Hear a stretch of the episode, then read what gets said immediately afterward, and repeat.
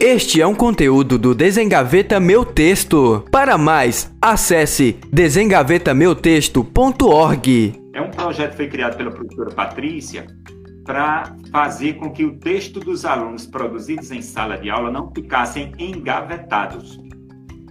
E aí o Desengaveta tem essa proposta de retirar esses textos da gaveta e fazer com que eles ganhem um mundo. Tá? Então, quem quiser conhecer direitinho o Desengaveta, vai lá na página desengavetameuTexto.org. Bom, então nós estamos às 15 horas, né, aqui no Brasil. Então nós vamos dar início à nossa live, certo? Então nós queremos dar as boas-vindas à nossa convidada, Lib Leab, né? E queremos também dar as boas-vindas a todos que estão nos acompanhando, certo? Aqui no Instagram e nas outras é, redes do projeto Desengaveta Meu Texto. Então, vamos fazer uma breve apresentação. Líbia também poderá falar sobre ela, da sua carreira, a sua formação, né? A biografia da Líbia, ela é professora de língua inglesa e portuguesa pelo governo do estado da Paraíba e também do município de Duas Estradas, né? Duas Estradas fica próximo de Guarabira, não é isso, Lídia? Isso, acho que fica uns 30, 40 quilômetros de Guarabira. Isso. Ah, ela é formada também em Educação Internacional, eu vou ler em português, tá? Você depois diz em inglês. E profissional de professores, tá certo? É mestre em letras, foi onde nós nos conhecemos através do mestrado, né, do Prof. Letras, da UFB, em Guarabira. E ela também é especialista em práticas pedagógicas interdisciplinares. E eu vi essa semana que você também recebeu mais um diploma, não foi aí na Finlândia? Você fala daqui a pouquinho a respeito desse, desse certificado aí, né, que você se formou. Agora você é isso. é habilitada também para ser professora na Finlândia, não é isso? Isso, eu Fiz o, o curso que eu vim fazer aqui, que foi o IPT. Eu vou falar isso mais adiante, né? E eu explico um pouquinho mais adiante. Deixa segurar um pouquinho para fazer o suspense. Tá certo. Então nós vamos falar, ah, o tema de hoje, ele é sobre a educação Brasil e Finlândia, certo? Algumas perspectivas uh, sobre educação nesses dois países tá certo? Então, nós, eu gostaria de deixar a palavra inicial para a Lídia fazer, Lídia fazer suas considerações iniciais e depois a gente começa com as perguntas, tá bom? Certo. Primeiramente, eu gostaria de agradecer muito pelo convite. Você é uma pessoa ímpar e quando você veio com um convite para mim, eu disse com certeza eu quero participar e quando você me contou sobre o projeto, você estava me contando, é, antes de a gente entrar, que o projeto ganhou como um, do, o melhor do Brasil, né? Eu fico muito feliz, principalmente o projeto que veio da nossa Paraíba. É o que eu sempre digo, para mim, estar aqui na Finlândia é um sentimento de, de resistência. Uma pessoa que, que veio do Nordeste, que uma pessoa nordestina que sofre preconceito por ser nordestina, uma pessoa que não tem a pele branca, como as pessoas daqui, uma pessoa que é pobre, que não tem família rica e hoje está estudando educação num dos países de melhores, do melhor sistema de educação do mundo. Para mim, é uma forma de resistência.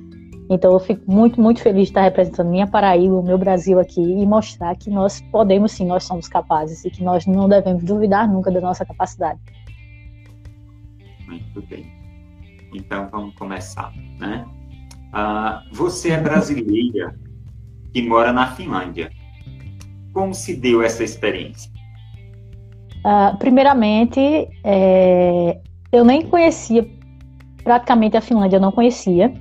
É, eu tinha ouvido falar poucas vezes no Jornal Nacional e na, em alguns programas de televisão sobre um país que tinha sido destaque no mundo pela qualidade da educação, mas eu nunca tinha ligado a Finlândia a isso. E o governo do estado da Paraíba começou a fazer o intercâmbio de Giramundo em 2016. E eu comecei a me interessar. Um amigo meu, Odaí, ele fez um intercâmbio e eu fiquei muito interessada. E eu decidi fazer o intercâmbio assim que a gente terminasse o nosso mestrado, porque para mim eu não via é, possibilidade de fazer enquanto nós estávamos fazendo o mestrado, porque para eu me ausentar dois meses do mestrado seria praticamente perder uma disciplina. Então eu esperei terminar o mestrado e apliquei. Mas eu acredito que tudo acontece no momento certo, porque foi tudo um impulso para que tudo acontecesse. Eu conheci pessoas maravilhosas, fiz contatos aqui, então tudo no seu tempo. Então a gente nunca deve reclamar porque isso aconteceu um pouco mais tarde na minha vida ou algo desse tipo, porque tudo tem seu tempo. Então eu fiz o Giramundo, vim para cá no Giramundo 2018. Passei dois meses na cidade de Ramelina, que é onde eu estou morando agora, e conheci muita gente aqui, fiz muitos contatos. E um deles foi Marise, que é uma professora do Instituto Federal do Espírito Santo, e retornei aqui para a Finlândia porque eu me apaixonei pela educação, o sistema de educação e pelo bem-estar aqui. E eu retornei para passar o Natal em 2018 aqui com uma amiga minha, Hannah. E nesse período, Marise me disse, Líbia, é, em Hamk, agora em janeiro, é, vão abrir vagas para a seleção de professores profissionais, que é justamente esse curso que eu estou fazendo aqui, o IPT, International Professional Teacher Education. Então, esse programa, eles são 60 créditos, 1.600 horas, que habilita professores para que eles sejam, ensinem aqui na Finlândia. Então, é, eu fiz esse curso justamente com essa, com essa perspectiva de tanto ter a oportunidade aqui na Finlândia como em qualquer lugar do mundo, porque quando você chegar em qualquer lugar do mundo e apresentar um certificado de que você estudou é, questões pedagógicas aqui na Finlândia, tenho certeza que em qualquer lugar do mundo você é muito bem reconhecido. E também trazer para a minha sala de aula no Brasil, para os meus amigos, para os professores do Brasil, o que eu aprendi. Porque compartimento, é, porque quando o conhecimento ele não é compartilhado, então serve de quê? Então, com, com o conhecimento só é bom quando a gente compartilha. Então, essa é a minha perspectiva. É, estou ainda na luta, pretendo ainda alcançar mais alguns degraus aqui na Finlândia. É, tem um sonho, né? Eu espero que esse sonho seja realizado e vamos esperar. É, reconhecida como um modelo bem sucedido, bem sucedido de educação pública, o que é que a Finlândia pode nos ensinar? O que é que nós brasileiros ou o mundo poderia aprender com o modelo da educação da Finlândia? Para começar a falar sobre essa questão, quero falar para vocês que a Finlândia é conhecida como um milagre da educação. E esse termo milagre eu não concordo muito, porque geralmente quando você vai ao dicionário, quando você vê a definição da palavra milagre, é algo que aconteceu sem explicação. Então, o que aconteceu na Finlândia não foi algo que aconteceu sem explicação. Existem sim explicações. E se você volta para a história, se volta para a história da Finlândia, você se encanta. Eu vou contar aqui para vocês alguns fatos históricos que aconteceram e que me deixa cada vez mais apaixonada pela Finlândia e pelo país guerreiro e forte que a Finlândia foi e por toda a resistência que a Finlândia tem até hoje. É, a Finlândia ela ficou sobre, sobre o domínio da Rússia e da Suécia, da Suécia até o século XVIII e da Rússia até o século XX, para vocês terem noção. Então, apenas um, um século que a Finlândia ela tem autonomia sobre ela própria para tomar suas decisões. Então, imagine um país que é praticamente um bebê hoje, só tem 102 anos de independência. É, a Finlândia ela se tornou independente em 1917, em dezembro de 1917, e ela conseguiu transformar um país agrário extremamente pobre em um país das, da, um dos, dos, das melhores educações do mundo no tempo de 2000, dos anos 2000 e dos, dos anos 2000 e os anos recorrentes ela foi considerada a melhor educação do mundo. Por isso que é, ele é chamada de milagre, porque houve o, a, o teste do PISA em 2000 e dos anos recorrentes e a Finlândia repentinamente apareceu em primeiro lugar. Vocês sabem o que é o teste do PISA, né? Que é a avaliação internacional de estudantes. E geralmente quem aparecia nos primeiros lugares eram os Estados Unidos, a França e a Alemanha.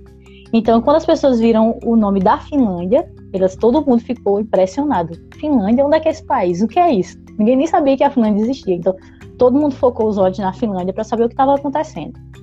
Então, foi a partir daí que, que apareceu esse, esse, esse ditado: o milagre da educação, país pobre que se tornou modelo de educação. Para vocês terem noção, a Finlândia ela passou por cinco guerras, que foi a Guerra Civil da Finlândia, a Guerra de Inverno, a Guerra da Finlândia, a Guerra da Continuação e a Guerra da Lapônia.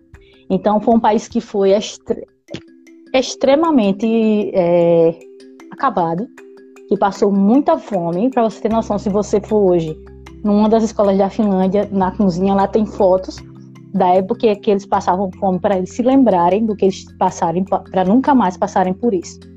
Então hoje a Finlândia é um país preparadíssimo. E voltando para as histórias da resistência da Finlândia, vamos voltar para a língua. Nós que somos é, professores de língua, a gente se interessa muito, né? Então, a minha perspectiva de resistência eu vejo muito pela língua. Você imagina, por exemplo, a Finlândia, por séculos, ela não poderia usar sua própria língua como uma língua a língua oficial do próprio país. Vocês têm noção disso? Porque língua é sinônimo de poder. Se você observar a história, é, quando um país ele tenta conquistar o outro, qual é a primeira coisa que é implementada? A língua, não é verdade? Então, a, a Finlândia começou a resistir por aí. Mais ou menos no século XVI, um bispo da cidade de Turku, que na época era a capital da Finlândia, chamado Mikael Agrícola, ele transcreveu o finlandês falado para o finlandês escrito. Para vocês terem noção, até o século XVI, o finlandês, ele não existia o finlandês escrito. Então, esse bispo, ele transcreveu o inglês escrito e hoje ele é considerado como o pai do finlandês. Do finlandês escrito e é considerado como o pai do finlandês. Para vocês terem noção, o finlandês é uma das línguas mais difíceis do mundo. É a sexta língua mais difícil de se aprender e a raiz dela é fino-urálica. Apenas mais três línguas no mundo têm a mesma raiz, que é o estoniano e os dois tipos de sami, que é falado na, na parte da Lapônia da, da, na Finlândia e uma parte Karelian, que é da Rússia. Então, é uma língua extremamente difícil. Então, esse foi um dos feitos de resistência. Somente um século depois, em 1860, que o finlandês foi considerado uma das línguas que poderiam ser os documentos oficiais poderiam ser escritos. Até então, ela não era a língua oficial do país. E só 23 anos depois que Alexander II conseguiu que o finlandês fosse a língua oficial do país, ainda sob o domínio da Suécia. Então, vocês terem noção. Como a resistência da língua trouxe para a Finlândia os atos de independência. E também foi pelo ensino da língua que a Finlândia começou a sua educação pública. Em 1860, é, começou-se a alfabetizar as pessoas em finlandês. A igreja luterana começou a alfabetizar as pessoas em finlandês. E foi aí que a educação pública surgiu na Finlândia. Então, a igreja, mesmo com outros fins, porque ela gostaria que os fiéis elas aprendessem a língua para poder ler a Bíblia, contribuiu imensamente para que a educação é, pública na, na Finlândia fosse estabelecida. Então foi a partir daí que a igreja, uma forma de a igreja estimular as pessoas a lerem, a, a lerem e escreverem o finlandês, foi alfabetizá-las para que elas lessem a Bíblia e também se tornou um dos, dos critérios para que se as pessoas quisessem casar na igreja, elas precisavam ser alfabetizadas. Se ela não fosse alfabetizada, não podia se casar. Então, então, dessa forma, a igreja, a igreja e a língua teve um grande papel na educação pública da Finlândia. Então, como eu falei para vocês, em 1917 a Finlândia conseguiu se emancipar, se tornar independente E foi só a partir daí que a Finlândia começou a ter domínio sobre a sua forma de educação. E qual foi o primeiro princípio estabelecido pela Finlândia? Foi que todos os cidadãos finlandeses deveriam alavancar o nível de educação. Para vocês terem noção, hoje na Finlândia existe 0% de analfabetismo. Para vocês terem noção, um país muito pobre, que enfrentou cinco guerras, que ficou devastado, que não tinha nem o que comer, e hoje é exemplo em tecnologia. Então, todas as políticas públicas que são desenvolvidas hoje na Finlândia, ela é baseada no princípio de que a educação ela precisa ser de altíssima qualidade e deve ser grátis para todas as pessoas, sem nenhuma exceção. Então, o filho do presidente vai estudar junto com o filho do porteiro da escola. Então, todos têm direito à mesma educação de qualidade. E tudo isso é baseado em quatro pilares, que é a internacionalização, a equidade, a eficiência e políticas públicas de qualidade. Então, é justamente então esse grande milagre que dizem que foi a educação da Finlândia foi justamente colocarem a educação como ponto principal de mudança do país. Então foi pela educação que o país se desenvolveu para todas as outras esferas e hoje é um dos países mais tecnológicos do mundo e com educação de qualidade. Então, eu fiz um estudo logo no começo do meu curso, fazendo justamente um comparativo entre a educação da Finlândia e a educação do Brasil. Eu fiz uma análise dos documentos do, da Finlândia e dos documentos que regem a educação do Brasil, e eu percebi que não havia muita diferença de, no texto, pelos ideais, por, por questão de direitos, só que a diferença estava no colocar em prática. Porque na Finlândia, tudo que estava escrito era realmente colocado em prática. E no Brasil, a gente vê que o que está escrito fica só no papel. E isso é muito triste. A primeira vez que eu entrei numa escola da Finlândia, quando eu cheguei em casa, eu chorei bastante. Porque eu sabia que tudo aquilo a gente poderia ter. Era apenas falta de, de sensibilidade para ver que a educação precisa estar em primeiro lugar. Talvez não seja nem falta de sensibilidade, talvez seja intencional, porque quem está aí no poder acima de nós, eles não querem que a gente tenha essa igualdade, que a gente cresça e que a gente perceba como as coisas são realmente. Darcy Ribeiro já falava sobre isso, né? A dificuldade, o acesso à educação, não é uma dificuldade assim que aconteceu por um acaso, né? Ela faz parte de um projeto, né? Isso. Bom, então vamos lá. É, Para quem está chegando agora, assistindo a nossa live, então nós estamos fazendo a live com a professora Lídia Leab, brasileira, que está agora residindo na Finlândia, estudando na Finlândia, ela é professora, agora habilitada também na Finlândia.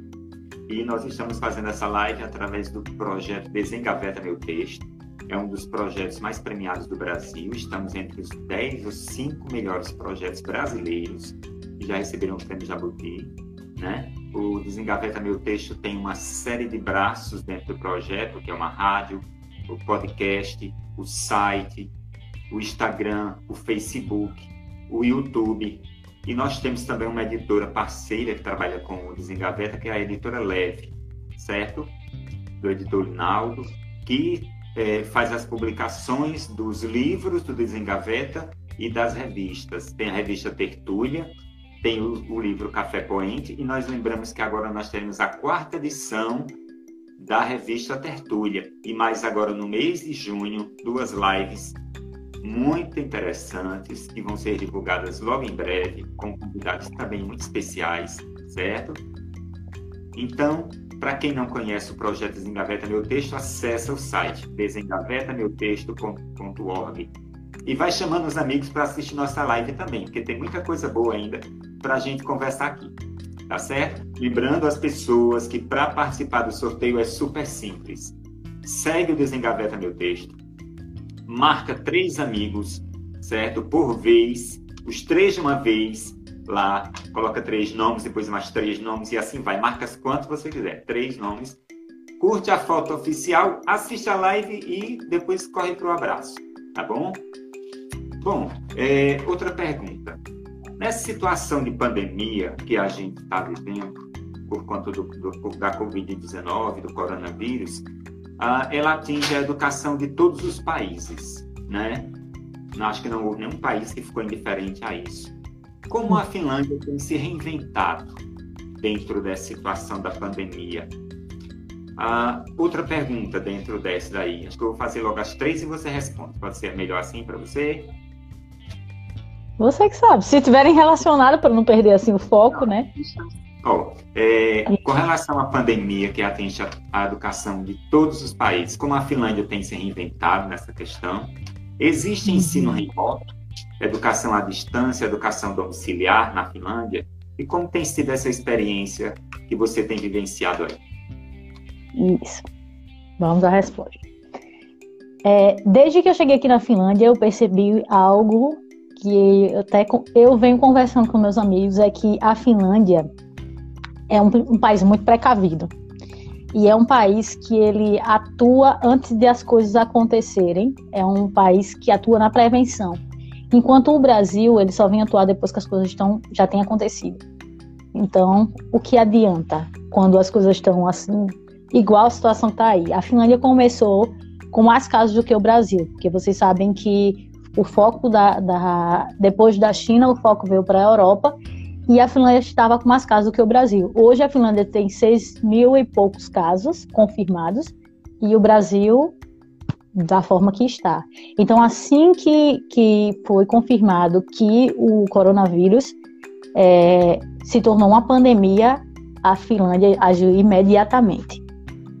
Ela já estava vindo, ela já vinha agindo é, mas não tão, como eu posso dizer, tão profundamente quando avisaram que se tornou uma pandemia. Então a Finlândia agiu imediatamente. Eu estava nesse tempo estava na Bélgica e eu estava participando de um projeto que se chamava uh, Active Learning and Coaching, uh, que, que são as metodologias ativas e coaching eu estava fazendo parte desse projeto que faz parte da Universidade de Hamk, da parte da Universidade Thomas More na Bélgica.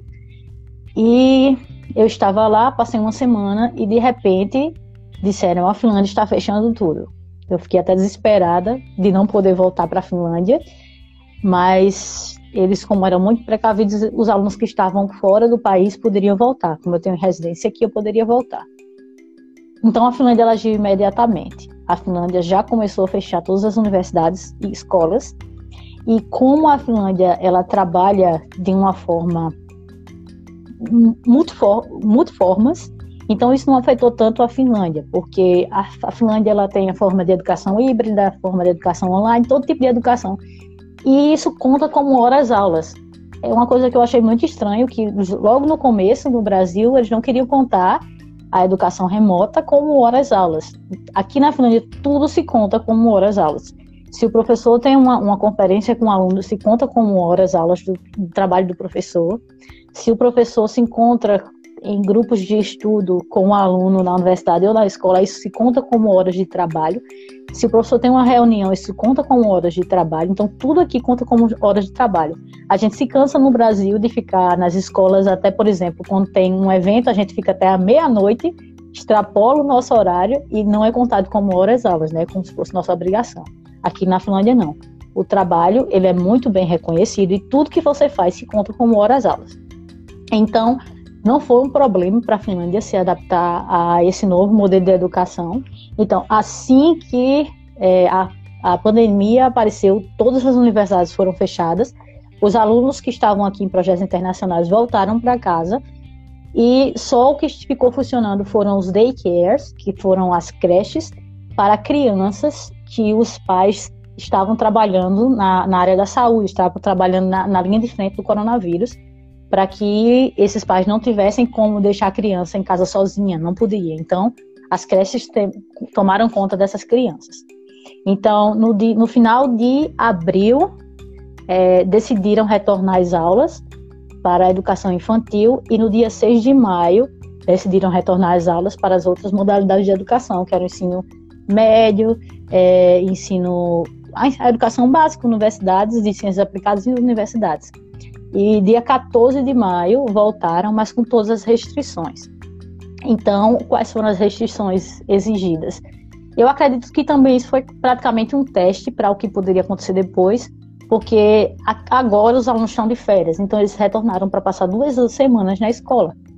Então, acredito que isso foi um teste, porque tudo na Finlândia aqui eles fazem teste. Como, por exemplo, aqui na Finlândia, a educação obrigatória acontece aos 7 anos de idade e termina aos 16.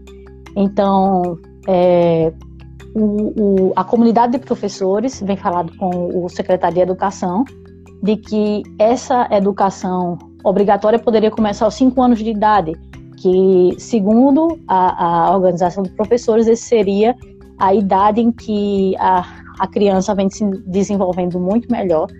E a Finlândia já começou a, a colocar isso em prática, em teste, para ver se daria certo. Então, fazem dois anos que a Finlândia está promovendo em algumas cidades isso para ver se dá certo. Então, tudo é um teste.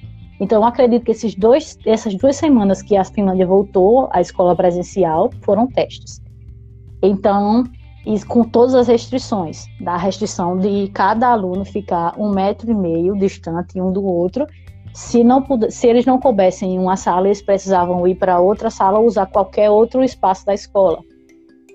Com a restrição de higienização das mãos, com restrição de que ninguém poderia ter contato físico, com a restrição de que na hora do, do, do lanche haveria o rodízio de turmas, que ninguém, nenhuma turma poderia se encontrar com outra, com a restrição de que se algum, se as crianças, se alguma das crianças ou dos alunos fizer, tivessem, tivessem, fizessem parte do grupo de risco e fossem é, por prescrição médica, elas não precisariam ir para a escola, as aulas continuariam para elas online e para aquelas que já tivessem Covid teriam que ficar em casa 15 dias de quarentena.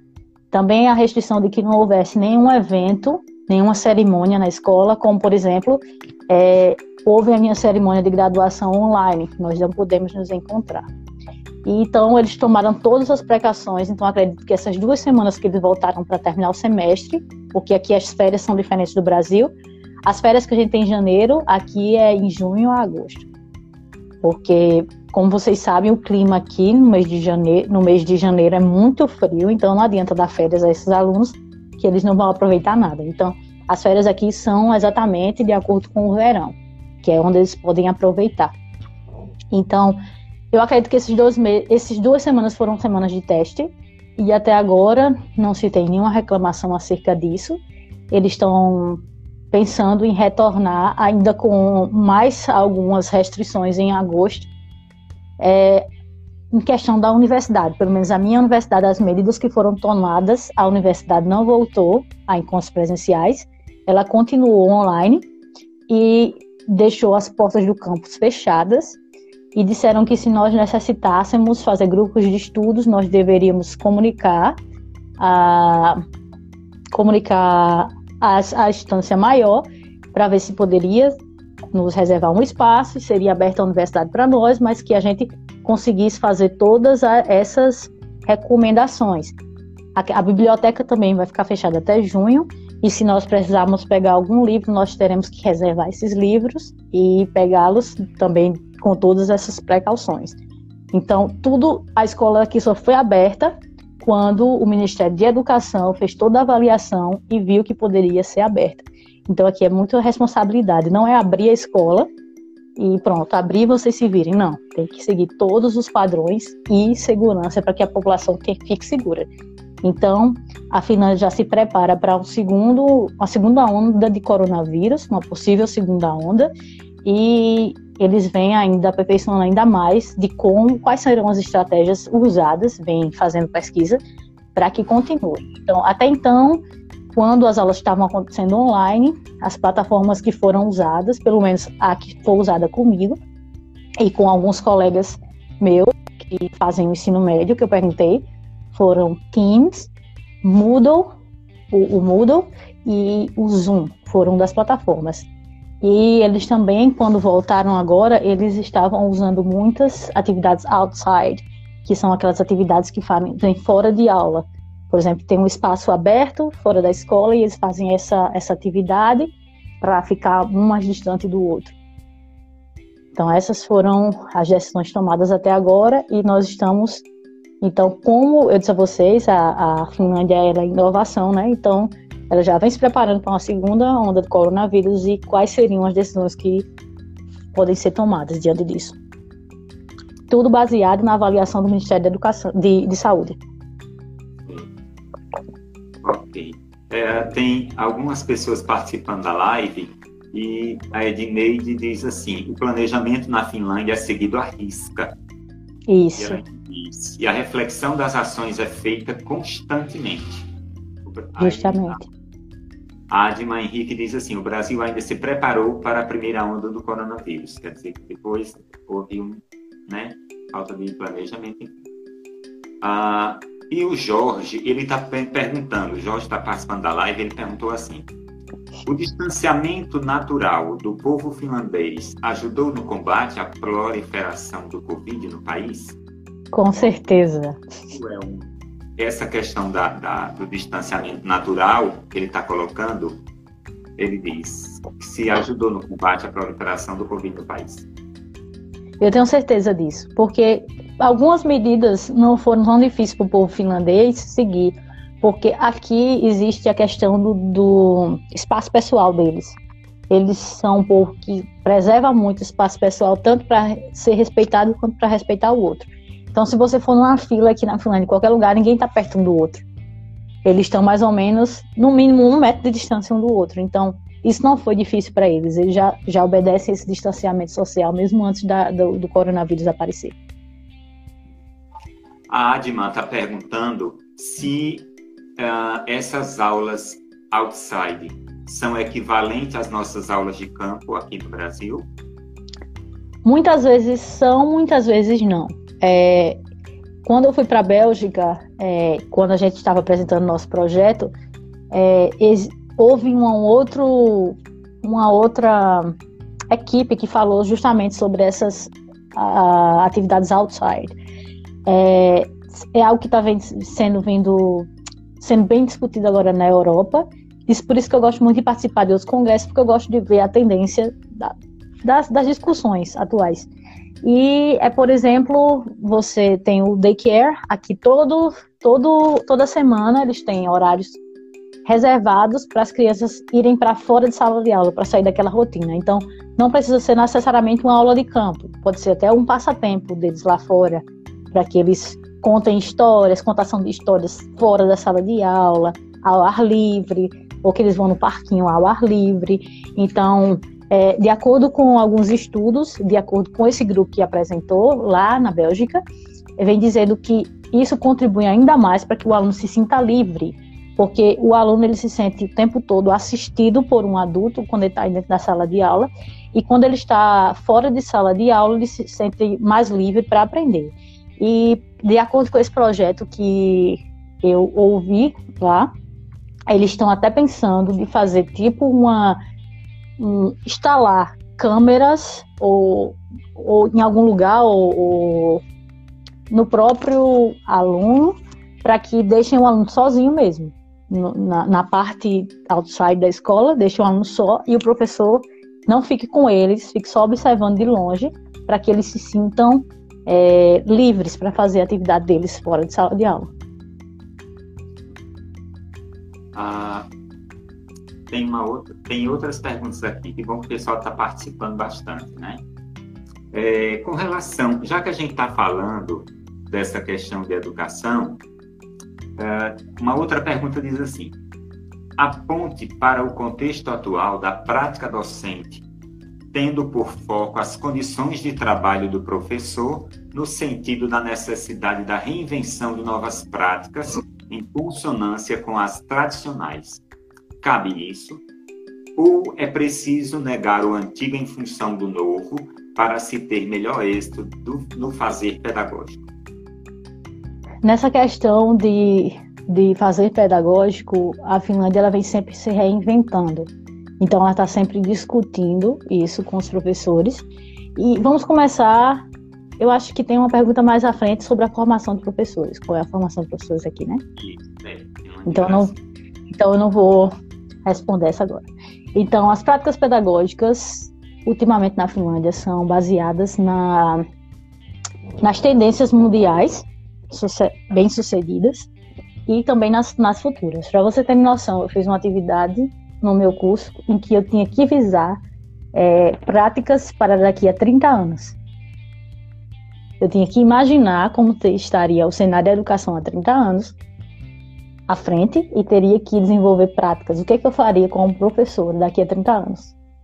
Então, a gente teria que pautar mais ou menos um cenário que a gente imagina que acontecesse, como, por exemplo, pandemias, que é o que está acontecendo agora, é, evolução tecnológica ainda mais evoluída, desastres naturais, que a gente sabe que pode acontecer muitos desastres naturais se as coisas permanecerem da forma que está. A Finlândia é um dos países que preza muito pelo meio ambiente, então a gente teve que pensar em tudo isso, para você ver. Caso, por exemplo, aconteça uma nova pandemia dessa, a gente está preparado com ações do que possa fazer. Então, como eu disse a você, a Finlândia é muito visionária. Ela já pensa no que vai acontecer à frente do que ela pode fazer à frente. Tanto que, se vocês assistiram no Jornal Nacional, é, a Finlândia é um dos países mais preparados em questão de suplementos para a pandemia do coronavírus. Depois da Segunda Guerra Mundial, a Finlândia montou é, espaços em que ela é, guarda muitos suplementos para que a população não sofra não sofra com nenhuma pandemia ou com guerra ou com qualquer desastre que venha acontecer. Então, a, hoje em dia, a Finlândia vem aplicando muitas metodologias ativas. São metodologias ativas. Nós, no Brasil, nós nos pautamos muito nas metodologias tradicionais, em que o aluno é somente todo o conhecimento, ele só recebe o conhecimento e vai só recebendo, e nós, professores que estamos no centro da aprendizagem.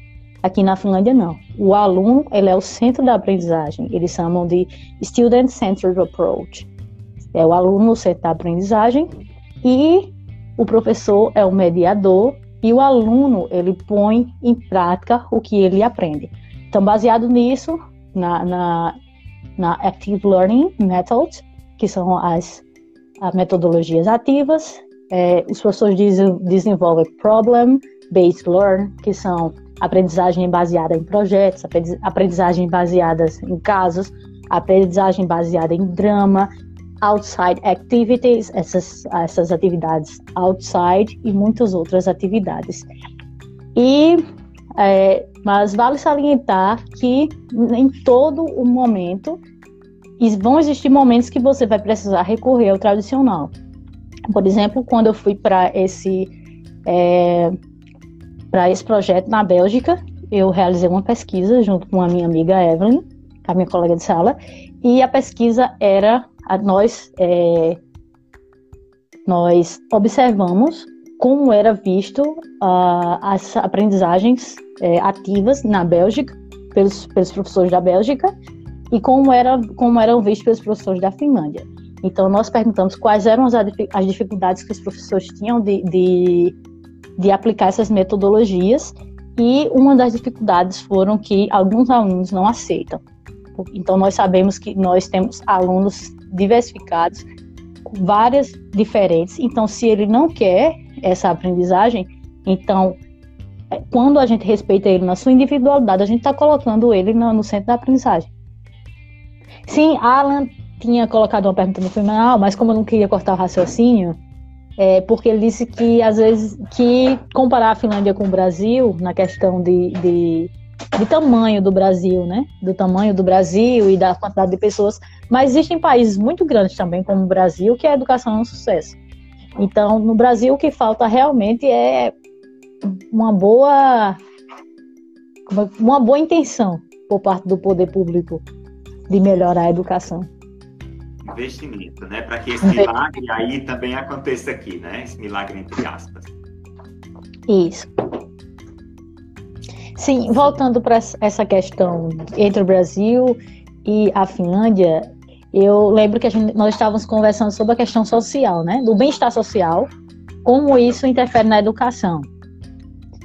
Por exemplo, a Finlândia ela foi eleita pela terceira vez consecutiva como o país mais feliz do mundo, pela ONU. Então, isso foi baseado na segurança pública, na corrupção, na, na saúde e na, no estilo de vida que as pessoas levam. Então, hoje a Finlândia é 12 lugar no IDH, enquanto o Brasil é 79. Então, o que é considerado para que é, para medir a, a, posição do país, do IDH do país? É responsabilidade fiscal, liberdade de imprensa, liberdade individual, é, políticas públicas de qualidade, educação pública, é, saúde. Então, tudo isso a Finlândia vem se dado muito bem. Então, como isso interfere na educação? Imagine é, você estudar sem ter, por exemplo, uma refeição na escola. Se você se sentir seguro, a qualquer momento você ser vítima de alguma violência dentro da escola. Então, isso reflete muito na educação dos nossos estudantes. Aqui os estudantes vão para a escola, sabem que vão ser bem acolhidos, sabem que vão ter merenda, sabem que vão estar seguros, sabem que quando voltar para casa vão ter comida no prato. Então, isso interfere muito na educação. Como é que um aluno vai aprender se ele está com fome? Como é que um aluno vai aprender se ele sabe que, que ele pode sair daquela escola e ser assaltado? Como é que um aluno vai aprender se ele sabe que quando chegar em casa ele pode ser sofrer violência? Então, tudo isso interfere muito. Hoje, as cidades mais limpas, mais seguras do mundo estão na Finlândia. E a capital, Helsinki, é a sexta capital melhor do mundo para se morar, devido à sua mobilidade pública. Então, isso afeta diretamente na, nos resultados da educação, eu tenho certeza. É, professor Kleber Brito, mais conhecido como Cabrito, certo? meu colega de trabalho, professor de literatura da cidade de Luqueirão, ele está perguntando o seguinte: ah, ah, como é a relação da questão espaço de sala de aula de organização, né? Porque ele diz assim: aqui no Brasil nós alocamos até 50 crianças ou jovens estudantes numa sala de aula. E como é essa distribuição, essa estruturação aí na Finlândia? Ah, eu, eu realmente entendo essa questão, porque ano passado, antes de eu vir para cá, eu tive uma sala de quase 60 alunos de segundo ano do ensino médio. Então, como é que, quando eu cheguei aqui, disse isso ao meu professor e aos meus colegas, eles ficaram boquiabertos, porque eles não entendiam como poderia acontecer a aprendizagem numa sala superlotada dessa forma. Então, aqui são mais ou menos 25 alunos por sala, e com essa questão do coronavírus, é, eles estão ainda é, aumentando o espaço. Tem que ter, a sala de aula tem que ter no mínimo um metro e meio entre os alunos de distância. E eu estava conversando com a minha amiga, que ela é brasileira e é professora do, do, da educação infantil, que quando eles retornarem, vão ser sete alunos por professor. Vão limitar o, o, o número de alunos por sala de aula e por professor. Sete alunos por professor. Isso. Isso na, na, na educação infantil para os anos finais do ensino fundamental e médio tem isso já tá, tem uma perspectiva? Como é que funciona atualmente? Como eu te disse, com na época normal são 25 alunos. Sim. E na época agora de coronavírus, eles têm que ter no mínimo a distância de um metro e meio.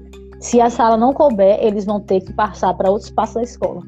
Ah, okay. Outros espaços da escola podem ser usados. Tá bem.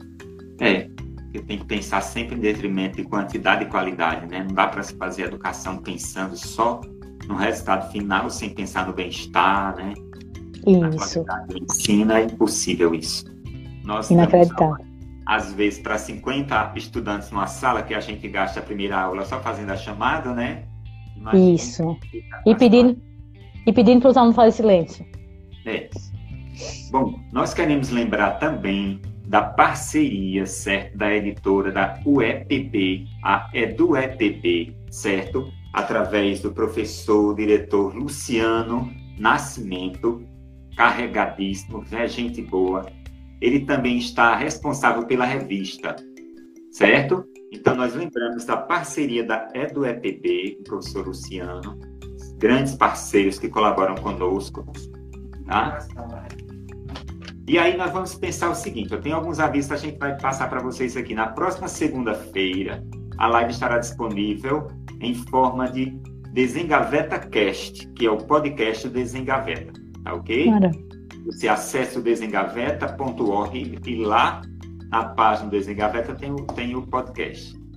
Está chegando a nova revista Tertúlia, quarta edição, para tertuliar sobre memória.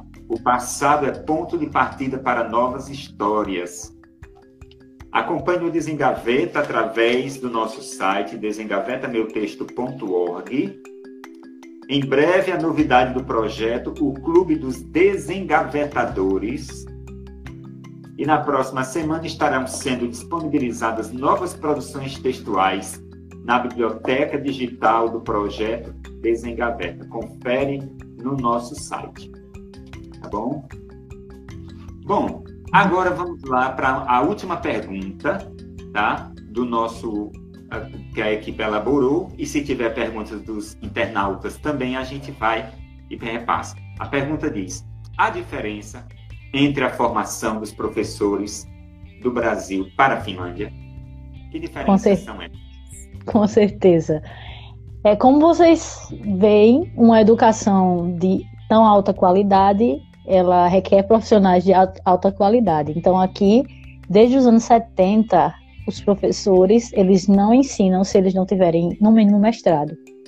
Então, no Brasil, o professor com graduação, às vezes, terminando a graduação, no meio da graduação, já ensina. Na Finlândia, não. O professor precisa fazer a graduação e fazer o mestrado para que eles possam ensinar. Isso em educação básica, educação infantil.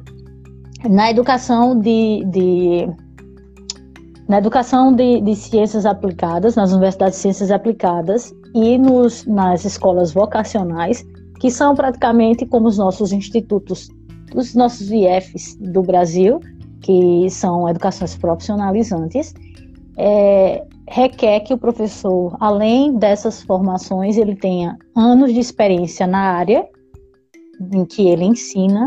Por exemplo, se você vai ensinar administração, técnico em administração, então você tem que ter anos de experiência na, em administração, em trabalhos na área. E além disso, agora é, requerem esse curso que foi o que eu fiz, que são esses 60 créditos de, de é, disciplinas pedagógicas para que você conheça a fundo os, os, o sistema finlandês e as metodologias utilizadas para que você para que você seja apto a ensinar nessas modalidades de ensino. Então, hoje, como eu terminei esse curso, que são 60 créditos, 1.600 horas, ele se dá tanto presencial quanto online, é um curso bem pesado é, eu hoje sou habilitada a ensinar aqui na Finlândia, tanto em, em é, educação básica quanto em escolas vocacionais, como universidades de ciências aplicadas. Então, aqui, outra diferença é o salário do professor. Por exemplo, na, na escola básica, o salário inicial de um professor é mais ou menos é, 3 mil euros, o que dá 18 mil reais no Brasil. Então, o professor aqui ele é muito bem reconhecido, ele tem autonomia para planejar suas aulas. Se vocês veem no Brasil, é o tempo todo alguém tentando saber o que você está fazendo na sua sala de aula desse tipo. Eu conversei sobre essa questão com o meu professor Vesa e ele disse: Líbia, que nós confiamos nos nossos professores, nós temos os melhores professores. Então, é, aqui existe muita confiança, que é baseado na confiança. E aqui também a questão de que você consiga mudar, é, mostrar suas competências. Por exemplo, nesse curso são requeridos, é, são requeridos, é requerido um estágio. Então, se você já ensinou em universidades de ciências aplicadas ou escolas vocacionais e você quer provar que você tem essas competências para não fazer esse, esse estágio, é, você prova, você é, é montada uma equipe você dá sua aula e mostra suas competências. Então, existem várias formas aqui de, de você provar que você é competente nisso. Então, a Finlândia tem essa cultura do trust, que é da, da confiança nas pessoas. Eu acho isso muito maravilhoso, eu acho isso perfeito. E eles realmente confiam nos professores. É claro que existe é, a questão da, da, de avaliar como é que o professor está indo, como é que não está, mas a confiança, o, aluno, o professor tem autonomia para fazer o que ele quiser na sala de aula, para ensinar da forma que ele quiser, que ele achar que é, que é melhor. E uma outra coisa é que eu percebo que os professores estão a todo momento se reinventando, mas também ele tem todas as possibilidades de fazer isso, porque todas as horas de trabalho contam, seja fora da sala de aula, seja em casa, seja com aluno online, fazendo reunião com o aluno, conversando, dando orientação para o aluno no celular, tudo isso conta como hora de trabalho. Então, o professor ele não é sobrecarregado, ele tem como fazer pesquisa, ele tem como se envolver, ele tem como buscar coisas melhores para alavancar os seus resultados na educação. Muito diferente de nós, professores no Brasil, que nós temos uma carga de horário excessiva, é, temos que trabalhar em dois, três, quatro, cinco escolas. Eu já cheguei a trabalhar em cinco escolas para completar, completar minha carga horária, como sou professora de inglês. São duas aulas, eu tive que trabalhar mais ou menos em cinco escolas para dar conta. Então, como é que um professor consegue se reinventar de uma forma dessa, se não tem salário, não tem bom salário, não, não é reconhecido, o tempo todo é cobrado e não tem nenhum retorno. Então, aqui os professores têm retorno de tudo que eles fazem, são valorizados, são respeitados por toda a sociedade. Aqui é uma das profissões mais respeitadas da Finlândia ser professor. É, bom, tem uma participante aqui do Instagram, a Osa Barbosa Francisco. Minha mãe. Uma pessoa que você não conhece. Ela, ela pergunta: vai fazer doutorado aí na Finlândia? Essas são as minhas perspectivas. É isso que eu estava falando no começo do vídeo. Eu não queria dizer o que era, mas que eu estava procurando um, um, nível a mais é justamente isso. É, é o meu sonho é, não só por mim, mas pela representatividade do meu país, a representatividade do meu estado. Porque vocês imaginam uma nordestina que saiu do interior da Paraíba e fazer doutorado em educação num país que tem a melhor educação do mundo. Seria uma forma de resistência incrível. Então, esse é um dos meus sonhos. Eu venho lutando para isso. Espero que um dia eu consiga. E aí já, já aproveita e pede a benção a ela que é ao vivo, né? benção manhã. Olha só, o Adam Henrique e a Tanissa Luana fazem uma pergunta que estão interligadas. Ele pergunta: que metodologias ativas são compatíveis com o ensino remoto? E se você poderia indicar algumas metodologias para que pudermos, pudéssemos pôr em práticas nas aulas remotas? Olha, metodologias ativas em que o aluno ele pode atuar como centro da aprendizagem. Então, por exemplo, nessa nessa pandemia, eu tive algumas aulas em que o professor ele utilizou o Learning Café. Vocês conhecem essa Learning Café? Essa metodologia online. Então, eu não, ainda não sei como ele fez isso pelo Moodle. Eu vou perguntar a ele. Pelo Moodle, não, pelo Zoom. Ele conseguiu dividir o Zoom em várias salas então ele colocou a gente em grupo de quatro, em cada salinha, deu um tempo a gente e deu questões lá para a gente discutir e para a gente resolver. E depois a gente juntava e apresentava essas questões. Então foi muito interessante. Eu não conhecia é, o Learning Café sem ser contato ao vivo, ao vivo em cores, como a gente diz. Ele fez isso virtualmente, eu fiquei incrível. Então, o Learning Café é uma metodologia em que você coloca o aluno no centro da aprendizagem, porque ele vai ter que discutir o, o tópico que você está trabalhando. Então, você divide o, o, a turma em, em grupos, mais ou menos quatro pessoas, e você dá aquele tópico para aquele grupo discutir. No final, você pode fazer até um documento online para que os alunos coloquem as respostas lá. Eles vão fazer uma, uma, um documento colaborativo ao mesmo tempo e colocar as respostas deles.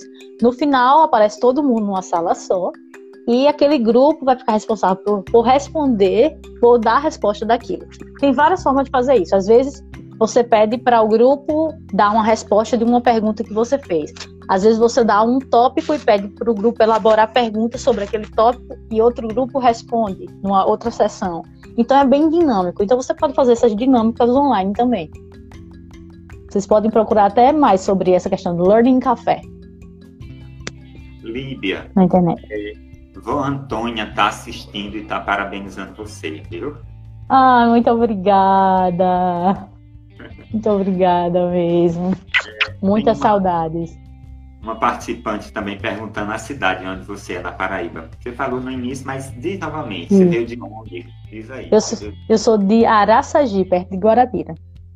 Araçagi. São 12, 13 quilômetros de Guarabira. Araçagi. É entre Guarabira e Itapororoca. Bem próximo, né? Isso. Bom, nós não nós é, concluímos todas as perguntas que nós tínhamos para fazer.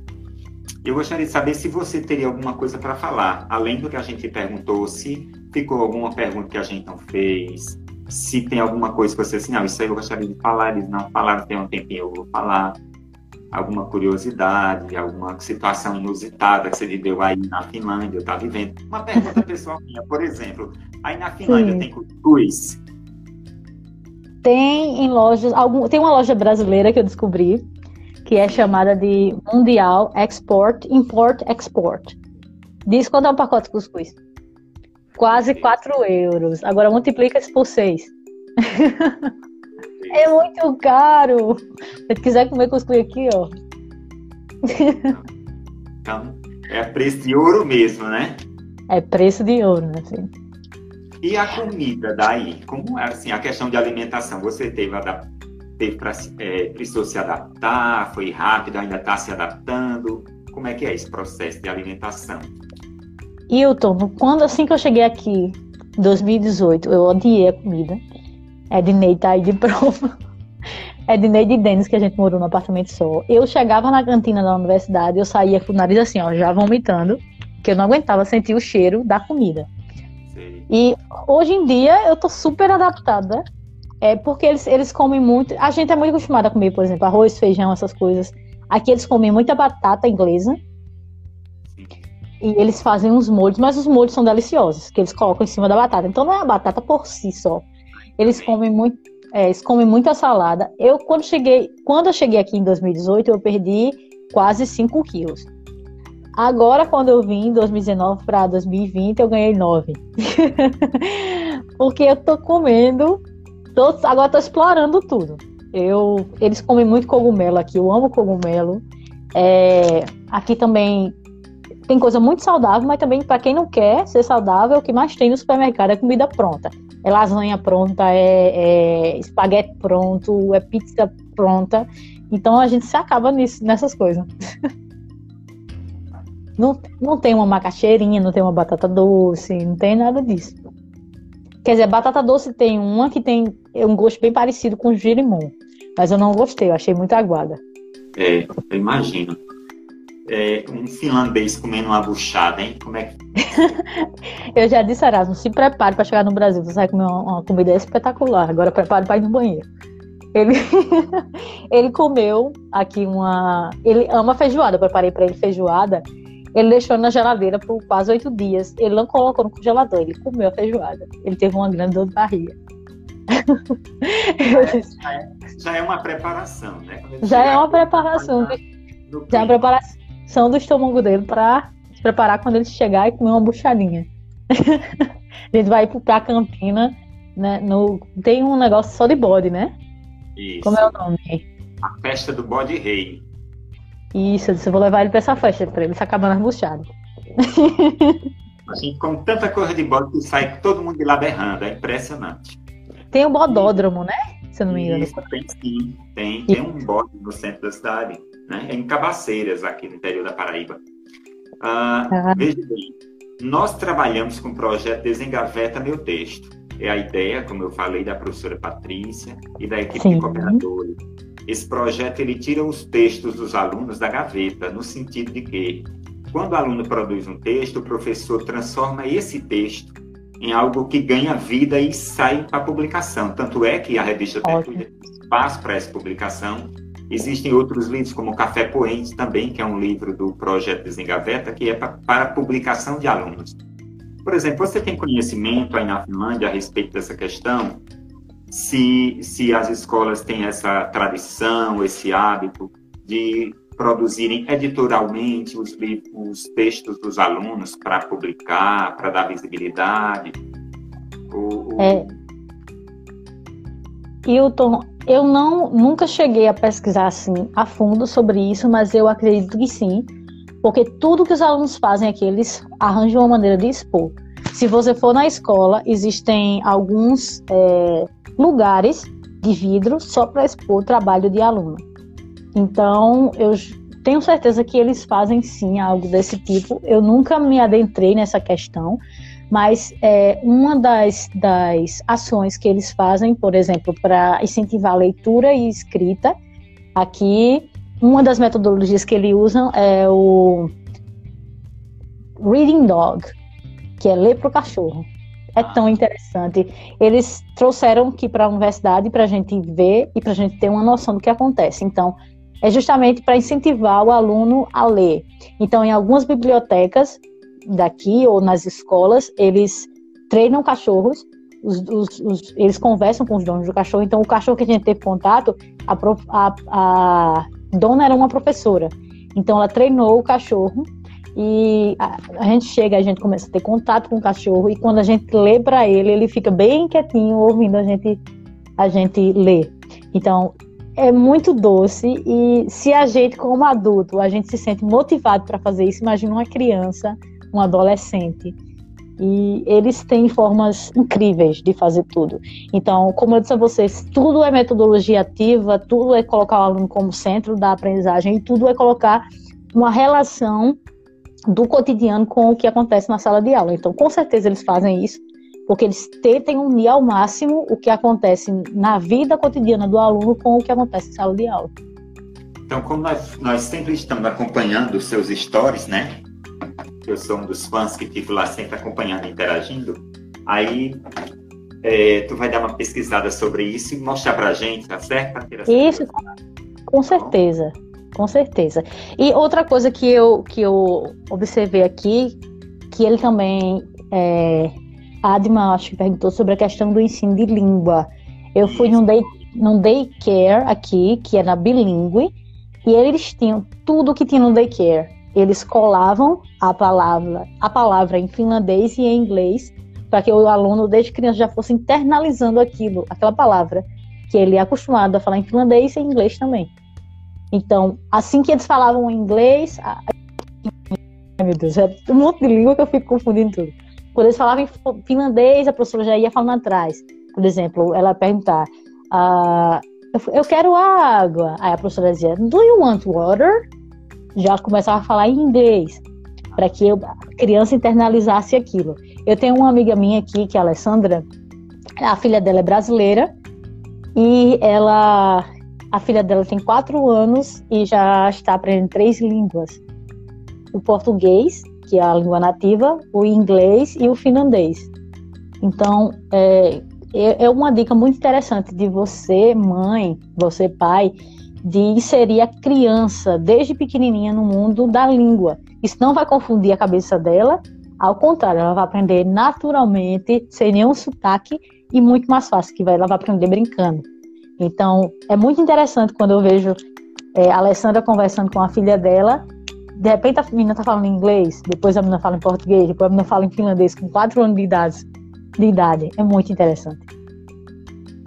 É o que eu pretendo fazer com o meu filho, se um dia eu tiver filho, é, é, é que ele cresça num ambiente bilingue, bilingue e outrilíngue.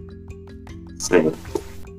Bom, a gente está encaminhando para o final da nossa live.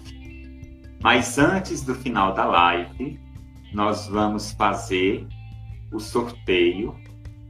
Quem é que vai ser o ganhador ou ganhadora do livro o livro é Métodos de Ensino de Inglês, da autoria de Luciano Amaral Oliveira, Teorias Práticas e Ideologias. Ah, eu quero!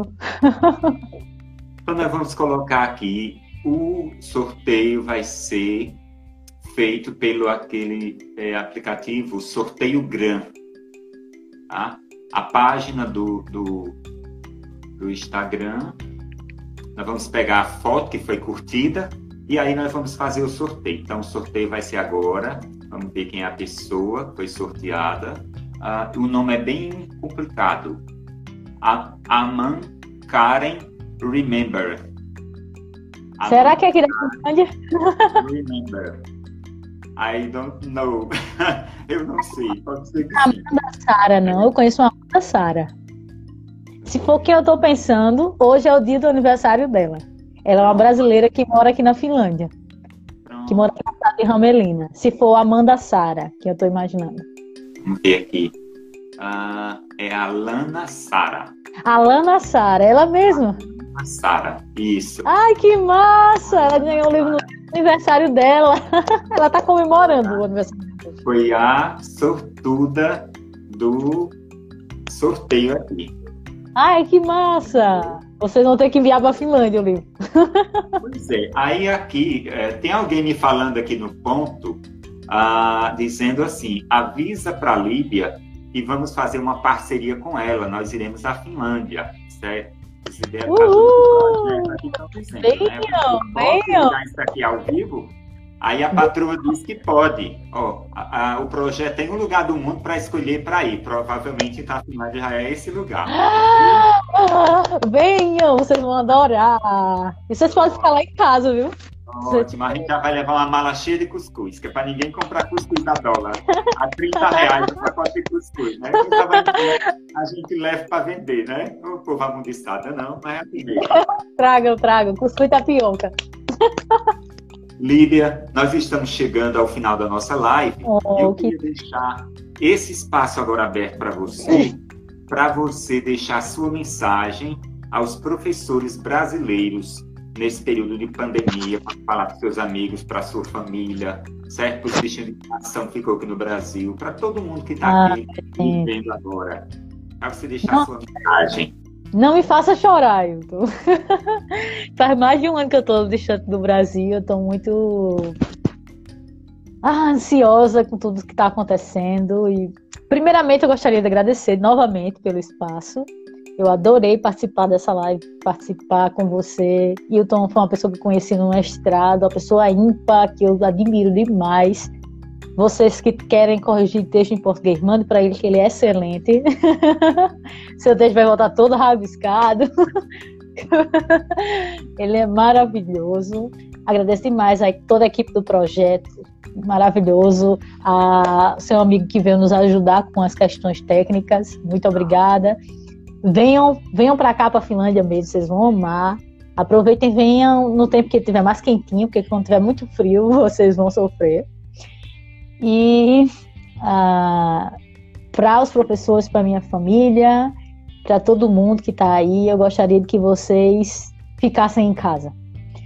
É, o Brasil está enfrentando uma situação muito, muito grave, porque nós sabemos que o sistema, nosso sistema de saúde é muito precário e que se acontecer um, de muita gente adoecer, de muita gente precisar ir para o hospital ou precisar de um atendimento médico, é, não vai ter espaço suficiente para todo mundo. E ontem nós perdemos uma pessoa muito especial para o Covid, que foi o pai da minha prima, e isso me machucou muito. Eu estava muito triste de ontem para hoje.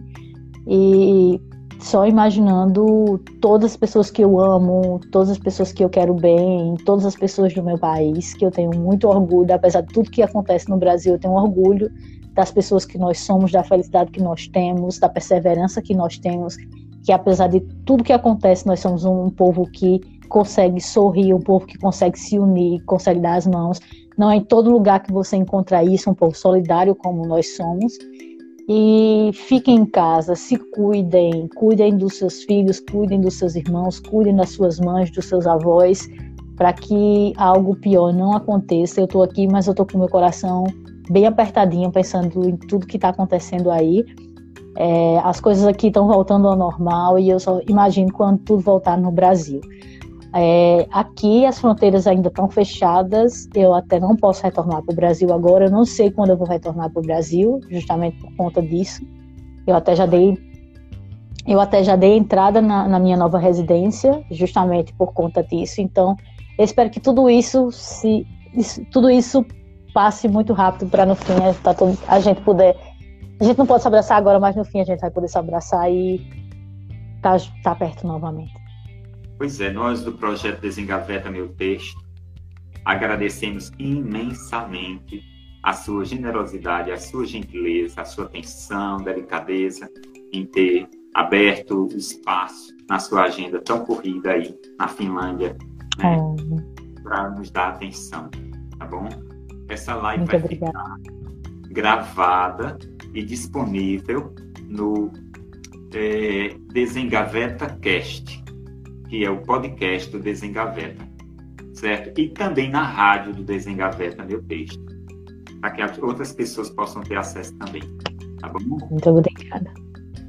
Abração, obrigado a todos que estiveram conosco nesta live e aguardem que em breve estaremos anunciando as próximas lives. Tem coisa quente por aí. Este é um conteúdo do Desengaveta Meu Texto. Para mais, acesse desengavetameuTexto.org.